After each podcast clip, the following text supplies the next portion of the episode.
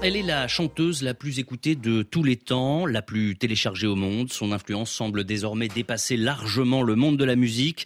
Après avoir euh, bouleversé l'économie de plusieurs pays avec son Eras Tour, Taylor Swift pourrait désormais influencer les Américains dans le choix de leur futur président. Bonjour Françoise Coste. Bonjour. Vous êtes historienne spécialiste des États-Unis, professeur d'études américaines à l'université Jean Jaurès de Toulouse. Euh, cet effet Taylor, Swift, est-ce qu'on peut parler d'effet de mode où la chanteuse peut véritablement peser sur la présidentielle américaine? Alors, elle est très certainement à la mode très très très populaire, vous l'avez dit. Elle a été euh, élue par Time Magazine comme euh, la personne de l'année à la fin de 2023 mais pour l'instant, ce n'est pas une, euh, actrice politique de poids. Euh, en 2020, donc il y a quatre ans, lors des dernières élections présidentielles, elle avait déjà appelé ses fans à voter pour Joe Biden. Bon, d'accord, donc elle avait fait un petit pas politique, mais c'est pas du tout ça qui avait fait l'élection de Joe Biden il y a quatre ans. Donc là, c'est en train, en train de cette, cette histoire prend une proportion assez euh, hallucinante. Oui, mais pour autant, elle a de, l'influence quand on, on, voit l'influence tout simplement qu'elle a sur les Américains. Quand elle appelle les gens à voter, euh, ils se pressent en nombre euh, devant les urnes. Alors, elle a de l'influence sur ses fans, ça c'est vrai, parce qu'elle est, parmi toutes les stars américaines, peut-être parce qu'elle est vraiment jeune, celle qui peut-être maîtrise le mieux les réseaux sociaux. Et en tout cas, qui a réussi à créer une vraie communauté dans le sens où ses fans la suivent sur les réseaux et il y a vraiment des échanges entre eux. Et ça s'est vu l'année dernière quand, par exemple, elle a demandé à ses fans euh, de ne pas oublier de s'inscrire sur les listes électorales en anticipation de, donc de la présidentielle de novembre prochain. Et là, effectivement, il y a des endroits où on a vu une augmentation du, nombre des inscrits parce qu'elle a proposé ça à ses fans et ils ont suivi.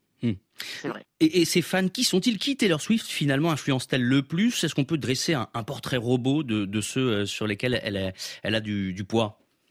Alors oui, c'est intéressant parce que elle a commencé en fait avec en étant plutôt une artiste de niche, puisqu'elle est, elle a commencé comme une chanteuse de musique country.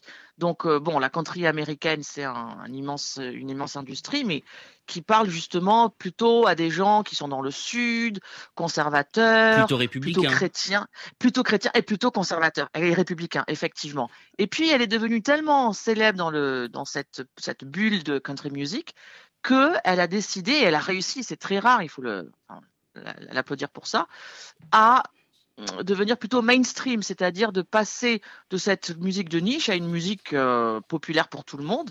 Et elle a réussi cette transition où là, donc elle s'est fait connaître à un autre public, donc plutôt euh, dans le nord ou l'ouest des États-Unis, très féminin, très jeune, et plutôt pas démocrate, mais euh, parce que c'est pas des gens nécessairement hyper politisés, mais pas le profil type de l'acteur républicain. Et donc elle a, diversifié son public, et en diversifiant son public, on peut dire qu'elle s'est un peu gauchisée en regardant toute proportion gardée, puisque, euh, comme je l'ai dit, en 2020, elle a sauté le pas et a appelé à voter pour Joe Biden. Hum.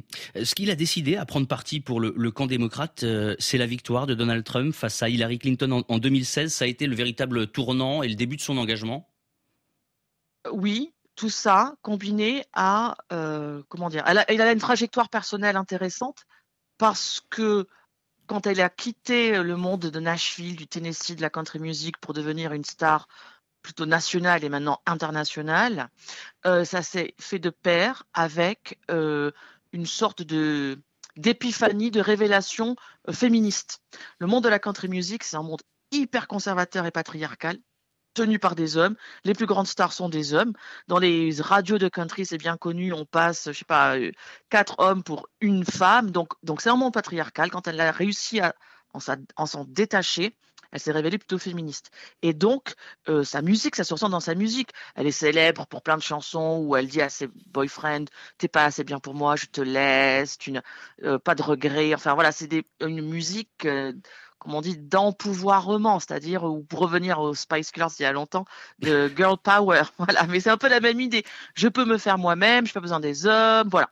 Donc ça, effectivement, ça a été une épiphanie féministe qui a correspondu, vous avez raison, à la défaite de Hillary Clinton par Trump, et encore pire, aux années Trump qui ont, se sont finis par la nomination de trois juges conservateurs à la Cour suprême qui euh, ont annulé le droit à l'avortement.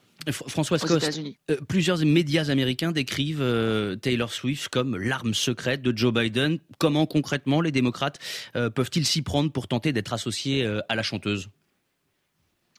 Ça, pour l'instant, ça relève plus d'une théorie du complot que d'une réalité. C'est-à-dire que même si, à la limite, la façon dont les démocrates pourraient vraiment exploiter ça, le truc classique, c'est à la convention du parti, donc au mois de juillet ou au mois d'août cette année, quand il y a la grande, le grand meeting électoral où tout le parti, tous les médias sont là, faire venir une star comme Taylor Swift pour faire soit une chanson ou un petit discours pour euh, présenter Joe Biden juste avant qu'il euh, arrive sur scène. Là, il serait même question que ce soit l'inverse, c'est Joe Biden qui se déplace à un concert de l'Era Tour, l'Eras Tour de Taylor Swift carrément.